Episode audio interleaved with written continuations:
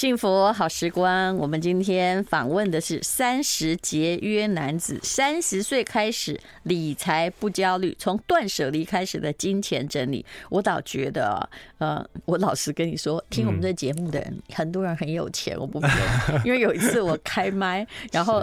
开这个呃 call in 电话，嗯，有谈房地产的法律问题，嗯，怎么连续十五个打电话进来的人都在高铁有土地，就把我吓了一跳。但我觉得你的那个自己的理财规划很值得这一代做参考。谢谢。嗯，好，你先讲你本来有多惨好了，但你里面讲到就是其实家境不富裕嘛，对不对？单亲家庭，嗯，然后。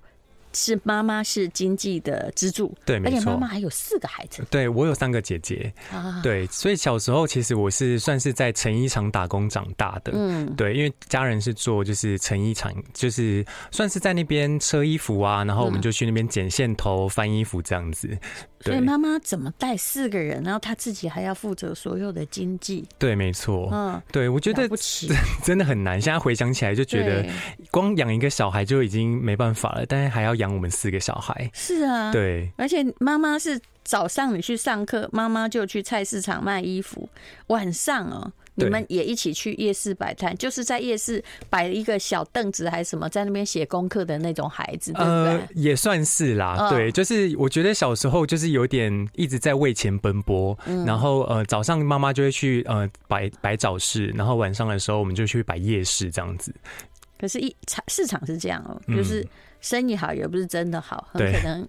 两个月就不好了。没错，我觉得那个时候其实，我觉得这很看天吃饭吧。我觉得对，因为其实我们那时候也没有什么商业头脑，其实就觉得说，好，那我们就去摆摆看，然后赚一点，能能过生活就好。有时候看别人在摆什么会赚，然后就一起去批呀，对不对？对，没错。因为我小时候在菜市场长大，我一直都在观察菜市场，一直到现在，我买菜都还是在传统市场，因为我觉得那个很有趣。呃，那么。呃，你讲过说你以前呢，呃，我以为客厅及工厂是我们这时代小时候的事情，嗯，结果你的打工第一份打工经验跟我一样，哎，在捡那个就是。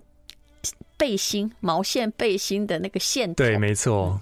我小时候的话就是剪那个线头，因为小时候没有什么技能嘛，所以就是用拿一把剪刀，然后把衣服的线头剪掉，再把比如说那种小可爱啊，女生那种小可爱翻翻面，其实这也是一个小的呃，就是零用钱。对，翻面也需要童工来做嘛，对，对不对？因为它就是批次的翻面，然后翻一百件多少钱这样子，嗯。但是不要小看这小小的动作，我从这里看到了通货膨胀。我们的打工的时代可能隔个二十几年吧，你修剪一件线头是多少钱？零点五毛。我当时是零点一毛，也但是不过当时我们一块钱可以买蛮多哦，对，已经可以买零食了。嗯，所以通膨哦，过了这些年已经是五倍了。对，真的。你不要相信钱，嗯，钱只是用一个数字在骗你，这是我一直在。讲的一件事情，嗯、就以为哎、欸，那些守着就没事，守着一定有事。对，嗯，所以我相信呢，你也是在市场里面长大的。妈妈虽然这么辛苦，可是你成长过程是衣食无缺耶。对，没错、嗯。所以你本来没有意识到人生会有金钱危机。我完全没有哎、欸，就是我觉得自己的 可能从小的理财观没有建立完全，然后家庭也不会说呃，就是会强迫你说一定要存钱啊、理财啊、投资什么的，就有饭吃就好了嘛。对，有饭吃就把你们养大就行了呗。对，我们只要吃饱喝足，然后养得白白胖胖的，其实就 OK 了。所以其实我是到很晚，大概二九三十岁才意识到说，哈，原来就是人要存钱呢，就是要理财这件事情是怎么被打到的。我觉得主。主要是疫情的关系，对，其实那时候因为疫情关系，我那时候在日本打工度假两年的时间。那因为疫情回来台湾，我才发现说我在防疫旅馆付不出钱来，然后我还得跟姐姐借，对，然后就是自己成为月光族也很很多年了。那这样子日积月累下，我觉得说如果未来再遇到同样的状况，我好像没办法处理，对，所以我才想说我要重新审视一下自己的财务状况。其实应该不是那件事情吧，而是。你看呢？你虽然衣食无缺，可是你从小到大有欠姐姐的钱呢，对，有欠大学学贷哎，对，还有日本留学的时候那种没有钱，让你觉得我的人生是不是就发展有限了？应该都是打击吧？我觉得以前因为我我可能对于理财真的完全是零概念，嗯、所以我真了不起，真的在这样的家庭长大，你真的被保护的挺好的。对对对，我觉得自己确实是因为可能是因为最小的关系，对对，然后我觉得自己觉得说好，如果遇到状况，我就。跟家人借就好。我觉得我以前蛮不懂事的，对，我是直到真的是疫情关系，然后才突然就觉得说，哎、欸，这样子好像不能嘞。就是，其实你讲讲到了一个重点，是跟排行有关系。嗯，对。大陆如果一胎化，那就也没什么排行好讲啊，老大老二大家都很宠啊。对，其实是这样。但是在台湾，如果是你家里有两个以上小孩，嗯，我所看到的，其实这是一个值得研究的事实。老大都很有忧患意识，因为家庭的最大困境一定是他。遇到的，嗯、但是老幺呢？尤其你这种三个姐姐下的小男生，嗯，是被保护很好的。没错，你姐姐会借你钱，对，是不是？对。如果你是妹妹，哥哥会借你钱。请问老大是谁借他钱呢、啊嗯？没错，所以你大姐一定最有概念。嗯嗯，好，那谈一谈就是你零存款还跑去日本留学的事，这时候应该才二十岁啊，二十出头岁。可是你中间隔了十年才。意会到我要开始了，对，我觉得自己真的很不知道自己在想什么。当时可能就有有一种拱大，就是想说我想要出国，可是我家里没有钱怎么办？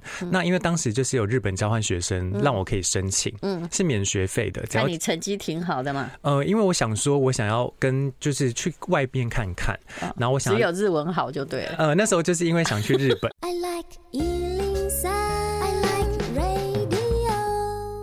我好时光，今天来的是三十节约男子，这是如何出版社出版的？三十岁开始理财不焦虑。我知道了，我看到你这本书，其实还是因为，哎，你这个人看起来挺时尚的，谢谢。而且你去我一位朋友的 podcast 接受访问嘛，我就说，哦，这个小男生很可爱，他在讲理财是吧？对。好，那么来谈一下。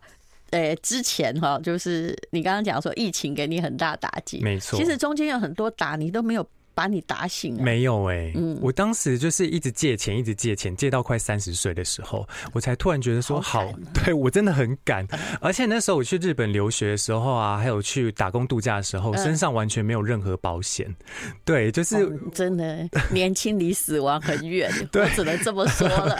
对，就是当时就没有保险，也没有理财规划，就是有一点就是赤赤赤裸裸的，然后就去社会闯荡，然后也不怕死或什么。你真的妈妈跟姐姐。也对你是好大的翅膀啊！真的。然后我觉得回来台湾之后，才发现说，好，这个理财，因为毕竟要伴随自己一辈子，因为一辈子都需要用到钱。那时候已经负债到什么地步了？已经负债快到五十五万了。对，其实我觉得这个金额对于像我这样的上班族来说很庞大。对，而且其实你的问题在于你不知不觉。因为虽然是困苦中长大的孩子，但前面的人上面的姐姐比你会打算，对，而且你的债主没有给你压力，比如说学大学学贷，嗯，没压力，对不对？利率低，对，那姐姐也不会弄死自己的弟弟，所以你就一路的。无意识下去，所以这证明了一点，就是你即使出生在困苦家庭，你未必会有理财观念。对，没错。其实我觉得一个家庭会分裂出两种，一种是像我大姐那样子，就是会有很非呃，对于未来有理财有规划。果然都是老大。对，老大，然后存钱。如果弟弟真的就是弟妹真的有问题，经财务问题的话，就借钱嘛。对啊。嗯，你讲到我家状况也是这样。对，反正我弟心里有时候会想说。他他其实是算节约，但他心里会想说，反正有姐在。对，我觉得家庭中真的会这样，就是不知不觉会有理财很 OK 的，然后像我还有理财很不 OK 的人出现。对，所以我觉得长大后我才意识到说，原来家庭观会对于人的理财是有影响的，很深刻的影响。而且你妈妈至少养你们四个做到衣食无余啊，没错。你有没有那种每天都在弄债主来家里的？的父母，如果是这样，你就会更有警觉。没错，嗯、我可能就会就是从小就是真的很拼命在打工赚钱。对，对，对，嗯、像我的话，就是因为衣食无缺，我觉得这个影响我蛮深的，嗯、所以我才很晚才意识到说，如果真的没有疫情，我可能真的不会开始理财。好，疫情的时候有遇到震撼教育，大家都想不到，其实台湾基本上因为保护的还算 OK，然后。百业都还在进行，的确是有人失业啦，嗯、但是也没那么惨，嗯吧？对不对？不会不会在像那个上海有人在公共电话亭生活，嗯、怎么办呢、啊？对呃，那。你在日本什么样的逃亡之旅？有需要到这样吗？因为日本其实也还好啊。因为其实那时候我在呃表参道的精品业上班，嗯，然后我在打工的时候，我就想说，哎，为什么就街上人变好少？然后影片就是当时的影片，就是会流传这种中国很可怕的那种，就是很像。之前因为对于这个病毒不了解，所以会有点像是丧尸病毒的那种感觉。嗯、你在表参道的精品店上班，对，因为你学设计嘛，嗯、也长得好嘛。嗯、那请问薪水多少钱？大概平均呃台币是六七万。哦，这样你还没有存钱？我还没存钱。哇，真的了不起！就是活在当下。精品业的人买东西买的最凶。对，就是有那种 family sale 的时候，就是买的最凶。啊全身都名牌，但是负债累累。没错啊，就是现在很多年轻人，我觉得都是这样的状况。我觉得不管是台湾还是日本，其实都遇到蛮，就是呃，世界冲击也好，或者说经济危机也好，大家好像都会偏向活在当下。哎，是对，然后又加上疫情的关系，是你们这一代哦，真的吗？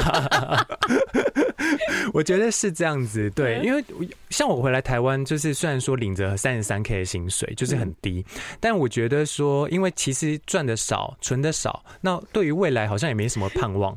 没有，你那个震撼教育，你要讲的更加刻骨铭心一点，不然大家会觉得说，为什么你要逃亡啊？嗯，是。主要是你连防疫旅馆的钱回来之后，对不对？连被关的钱都没有。对，我觉得那时候是跟我姐借的，也是我姐说好啦，那不然你就先回来台湾，我帮你付这样子。然后我就觉得说，天哪，我连防疫旅馆两个礼拜就是几万块钱都付不出来。对，然后身上还很扯，我真的很扯。然后明明当时也赚六七万块，对那为什么没有存下钱？我对自己也是满满的疑惑。对，就，对我觉得就是。不知道自己在干嘛，然后 觉得说，哈，那如果之后再遇到同样的状况，我到底该怎么办？其实我对于这个逻辑觉得蛮吊诡的。是防疫旅馆要自己付钱，对？嗯。那万一我付不了钱，我又要回台湾，难道你可以把我关到警察局吗？对耶，是不是？对啊。如果不付，你要怎样？你又不能不把我隔离呀。对。我觉得诶，确实是诶，是不是？哦，你看你就不敢摆烂。他说我没钱，政府对耶，你可不可以去那个不用钱的防疫旅馆把我关一下？嗯嗯，好像当时没有，也没有说要提供什么财力证明。没钱的话怎么办呢？对啊，嗯，对，那时候我就想说，好，那我就是在防疫旅馆审视了两个礼拜之后，我觉得说，好，我要好好好的重新规划了。我觉得不能再这样下去了。好，那你的。债务已经还清了，我现在目前还清。你怎么规划？我觉得大家可以按照你的经验，假设你现在欠的是小额债务的话，是。小的时候啊，不到百万时一定要先处理。对，嗯，我觉得我自己规划的是，我其实因为学贷跟家人借，还有跟朋友借的钱，其实他们基基本上就是呃没有利率，就是他的利息很低，所以我基本上就是慢慢还，然后跟我的债主协商好，就是说我每个月还你多少钱这样子，一千两千也是还，对对对，这样人家会。觉得看你的眼光。更觉得说，因为现在看你就是一个现金流嘛，嗯、对，就至少有借有还，然后再借不难这样子，嗯，对，然后 各位，你家里的子弟就是这个心态，对，然后我就想说，好，那我就慢慢还，然后如果能就是花个五年时间也好，就是一笔一笔还清，那我就是从呃就是小额开始还，我觉得一个月可能还个一两千也 OK，嗯，其实不用把它想的太太呃，就是有些人会把债务想的太可怕，是。但其实我觉得人之后都会有债务啊，所以我觉得自己没有很害怕。其实这叫披披萨切割法，对不对？就当欠银行，对，那你一点一滴在还的同时累积自己的信用度，而且每个人看到你以前是很不高兴，对，现在因为你就算你会还家人一两千，对，大家看到你都觉得他成熟了，对对对，然后心里一看到你，哇，现金来了，对，对对，每个月都觉得会。他们会更好带你。嗯，没错，我觉得是这样子，因为我觉得像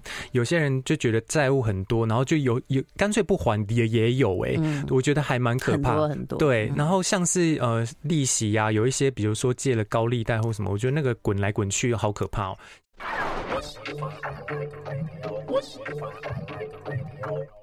幸福好时光，好，今天是三十节约男子，我觉得他真的很有趣。三十岁开始理财不焦虑，现在中广也有 app，如果你想要自己的小孩哈。他有欠你债，然后你要他回听这个节目的话，哈，你就可以回去找这一集来看他怎么慢慢的去还掉他的欠债，而且是三十岁疫情爆发，终于有感了啊！怎么还？其实我那时候是呃三十三 K，我是月薪呃月薪是三十三 K，其实蛮少的。对，但我这样规划下来，我发现说自己一个月生活费只能剩下四千块啊！但在台北生活，对，然后我觉得刚好是因为我住家里吧，对，然后这不是那样加上去住家里省一万嘛？哎、欸，应该说我把校庆费也有算成一种房贷的概念，房租的概念，校庆费已经算到那个。那个钱要付的钱，对对对，对对，然后我就是每个月可能摊还那个两三千，然后还学还学贷啊，然后还家人钱，还朋友钱这样子。对，然后我就是想说，哎，这样一个月四千块能活吗？我想说，哎，这样生活几个月看看好了，就每天都在家里吃妈妈煮的饭，嗯，然后隔天带便当这样子，我觉得还蛮省的。对，因为我们家是呃，大如果有煮饭，大家家人就一起来吃。那可是如果同事就说，哎，晚上我们去唱 KTV 啊，或者是。我没办法，没钱啦，真的没钱。你敢说吗？我敢说啊，这很好。对啊，因为我觉得就是没钱的时候就要说我没钱啊，不然你如果硬就是为了面子，然后去花那个钱，我觉得很不值得。我最怕有一种人，自己已经一穷二白了，你知道吧？可是每次都去抢付账。我有。我有朋友就嫁到这样的老公，真的吗？超惨啊！这样子很很容易没钱呢。对，对啊，面子比钱重要嘛。嗯嗯，我觉得对我自己是不会抢着付钱啦。在你们这一代比较敢讲了，就说我现在就没有嘛，你要怎样？而且那时候疫情爆发，我还可以说啊，疫情关系，我现在好害怕，我不敢出门。嗯对，我就当做是一个很好的借口。对，然后那时候我就想说，用四千块来生活看看。嗯，那没想到，哎，结结果 OK 耶。嗯，对，就是，而且后来会养成习。快说哇哦！我竟然用四千块生活，还省了五百下来。对对对，没错，有成就感，真的。我当时就是每个月就是记录过过这样的日子，这对。然后我就每个月这样记录下来，再分享在自己的 IG。然后我我能存下五百块的时候，我想说天哪，我实在太太厉害了！我怎么有办法在台北生存？都想写本书了，说 三千五过一个月。对。然后我就分享贴文的时候，然后很多网友就说。你四千块在台北过一个月，怎么可能？嗯嗯、你一定是住家里或者什么？那当然了。对啊，然后我想说啊，可是我住家里，我有缴水电费啊，我还要缴一些呃孝亲费。对啊，校清费啊，我都有缴，我该缴的都有缴。是、嗯，对。其实我觉得这样子一步一步的把自己的债务还清。对。你让我想到，我有个日本朋友，他儿子大概年纪跟你一样大，嗯、有非常好的职业，但是他年去买那种。Lexus 最豪华的坐车，是而他妈妈要跟他要六万日币的孝亲费，他不给，嗯、然后而且一直拖赖啊。嗯、有一天他就发现，他回家的时候，行李就在走廊上。啊、这位日本妈妈真了不起，真的把儿子赶走了。为了每个月六万，不是因为很久了，哦、自己买了豪车，然后呢就去。就鬼混，然后都没有缴任何孝亲费，因为只有他所有兄弟，只有他还住在家里，他就把他丢出去。然后他妈妈那天就来用日文跟我说：“你觉得我很狠，对不对？”我说：“我没有，我知道你这样已经是受不了了。”然后结果他把儿子赶出去一年之后，这个儿子啊本来都没有女朋友，因为他每天就开着他的豪车自己在那边享受嘛。对，有女朋友也结婚了，现在也有小孩了，就是。过着非常节制的生活，哦、所以我每个人都跟他说：“哎呀。”一级棒，一定要把他赶出去。对，他做的好，因为不然那个儿子在他家啃老跟当寄生虫，他家又开餐厅，你知道吗？每天都吃免费。对，我觉得确实是哎。如果自己一个人住家里，或者说呃过于依赖父母的话，你觉得理所当然吗？对，我觉得会变成一种理所当然。我觉得这确实是因为其实像台湾啦，跟国外比的话，我觉得国外的小孩好像确实有听说耳闻说，他们可能十八岁就把他赶出去，管你多有钱，你就给我出去。但亚洲。社会就是可能三四十岁还住家也 OK 啊，是，对啊。但是有时候那一狠呢，还是会得到蛮好的结果。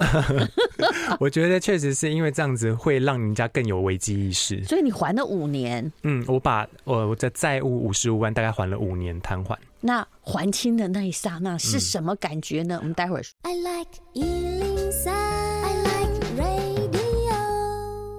幸福好时光，今天是三十节约男子这本书很有趣啊，叫《三十岁开始理财不焦虑》，是如何出版社出版的？啊，还完的那一刹那啊，嗯，感觉如何？其实你那个五年真的是很有计划的，就是一路往那个还钱的目标去迈进。嗯，没错。其实我还完那时候，其实我觉得自己没有太大的心情起伏哎。嗯，因为我觉得我自己会把债务当成是固定的开销，就是每个月可能几千块这样子还掉。你这个就跟理财一样啊，先还再花嘛。对，至少不会就八九不离十。可是如果你先花再还，你一定惨，而且还不完呢。对，我觉得自己的心态是这样子，所以我即使之这呃，像我之后有了房贷，跟家人一起买了房，我自己每个月可能要摊还几万块，但我觉得这个对我来说也不是太大压力。你是还完债之后才买房吗？对，而且这中间你应该找到了其他斜杠的生财之道，对不对？对，我经营了 IG。居自媒体，然后呃每每个月其实就有固定，也不是说固定啦，就是有比之前上班还要更多的收入来源。你的除了业配之外，嗯、对不对？就是因为你人多了，就会有业配。对，然后还有什么样的？你会导购什么样的东西？像是我自己在今年呃有出了线上课程，然后我还有自己写了电子书，嗯，自己贩售，所以我觉得这个会是我的主要的收入来源。开了什么课程？我开自媒体经营课，嗯，对。跟呃优塔主呃一起合办的，对，那这这堂课主要是希望就是协助一些想要经营自媒体啊 IG 的人有一个呃入门的呃方法这样子，我就会教导他们。你下次可以来讲年轻人怎么样做那个自媒体啊？可以可以，对，嗯，我觉得经营自媒体对于年轻人来说，其实它就是一个没有成本，其实只花了时间啦，但基本上没有太大成本。因为我们来讲没有用，你知道吗？因为我们本来就有传统媒体的流量，对，所以你听我讲怎么样经营，年轻人可能不会得到，因为你你这个就跟统计学一样，你前面就有一个差距，嗯，你前面本来就占的地方就是传统媒体，对，对不对？你要导流比较容易，但是你不容易。嗯，我觉得素人来说，其实，在自媒体这个时代还是有机会，只是你必须要用对方法，跟呃懂得。行销自己，因为我觉得行销自己是一个还蛮重要的一个呃观念吧。像我之前可能也不懂得行销，但我懂得行销自己之后，我才发现说，哎，其实我可以放大一些特点，比如说我的缺点也好，我的低薪也好，是对。这对于很多人来说，就是虽然说这是一个。好像别人看不起，但我觉得 OK。你找到点了，对对不对？对，就是就算你是负债，而你会还，就是你只要把那个点，就算是劣势点，你可以把它翻成正面，对，那就是一个点。对对对，因为我觉得很多人会觉得说，我是不是要很有钱，或者说很有优势才行？其实像我一样，就是没有优势，三十岁跌到谷底，然后没有钱负债，找不到工作。我觉得这个都是每个人的一个特质，就是只剩下勇气和决心。我如何的翻身？对，可是你后来在买房是怎么买的呢？哎，你的姐姐又来了哈。对，其实那时 因为你有还钱，对我有还钱。对，那时候我就是因为其实我们一开始是想要租房，那租到最后发现说刚好有一间房子要卖，然后那一间也是呃我们觉得还蛮不错的，那我们就想说好，那我们就集资把它一起买下来。嗯，对，其实那时候每个人分摊下来可能就几十万这样子，跟一般传统概念呃可能两成三成那种。几百万有落差，但我想说，用家人的合合力把它买下来，也是一个方式，这样子。对，家人合力把它买下来，那谁住呢？呃，我们住的话，就是我姐、我大姐跟我妈。哦，对，因为其他姐姐都已经嫁出去了。哦，那你也有付就对了。我也有付，呃，所以那个房子现在就是共有。呃，两个人共有。嗯，对。然后，但是我们会去呃公证说我们持分有多少啊，这样子。哦，你看。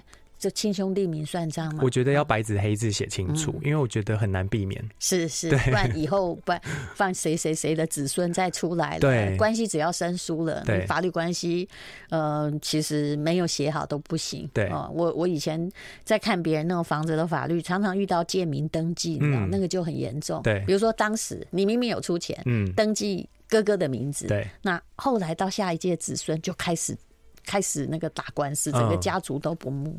对，我觉得呃钱呐、啊，或者说房产呐、啊，就是那种资产类的，我觉得就是亲呃亲兄弟明算账是很重要的，白纸黑字写清楚。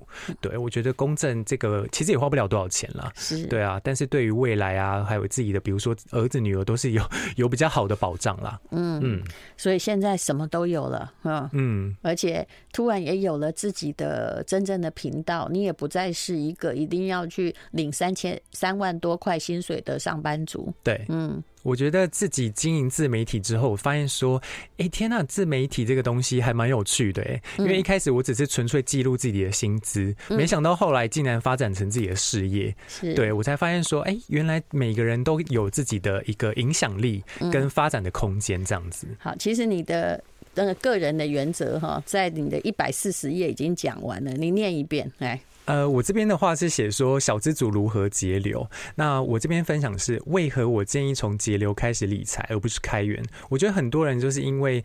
受限于上班族，他其实没有很多开源的知识，然后也不懂得要怎么开源，结果赔了更多钱。对，因为没有知识的话，你就是贸然的做这件事情，其实基本上就是赔钱的生意。对，所以我建议的话，就是其实一开始可以先从节流开始，你可以透透过记账，然后可以分享自己有什么样的，就是应该知道从从记账中知道说哪一个开销是最多的，我就从中中从中间省，然后边呃呃节流的过程中，我就可以边。就是开源，用下班时间去开源，嗯，所以我在那上班的时候，其实每个月就是扣完固定开销啊、储蓄，其实就只剩下四千、四五千可以使用。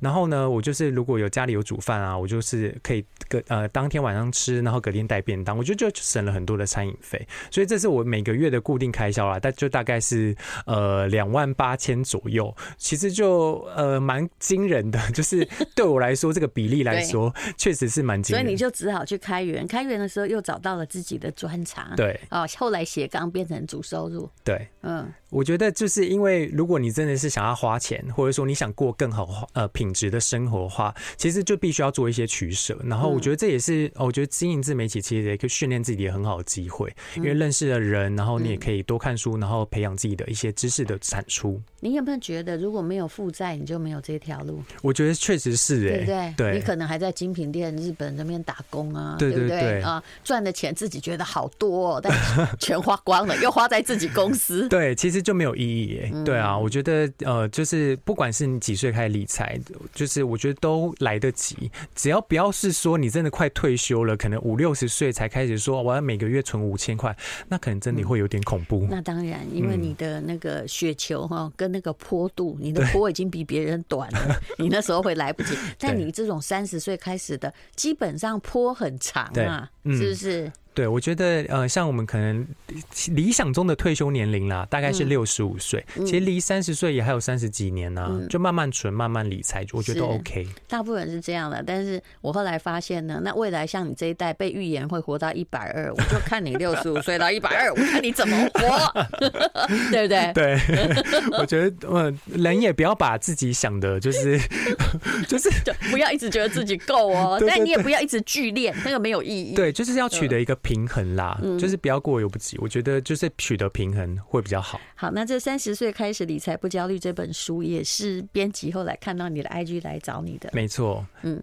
呃，在去年的时候吧，那时候他们就是写一封信给我，然后说想要邀请我分享一些呃小资理财相关的知识啊，或者说我自己的历程。所以你有没有发现，一切都从欠债开始？对，然后就为了这方面努力，然后好像是老天在报答你，一切就被看到了。对，没错，我觉得自己还是要付出相当的努力，才能得到这些成果。嗯嗯。好，那这啊，你的 IG 叫什么名字？我的 IG 叫三十节约男子，欢迎追踪。哦，所以你的笔名也叫三十节约男子。对，没错。好。那就请大家去看看这本书，但我知道很多家长会把这书就直接丢在那个小孩的桌上，说：“ 看，欠我这么多钱怎么还呢？”啊，好，谢谢三十节约男子，谢谢淡如姐。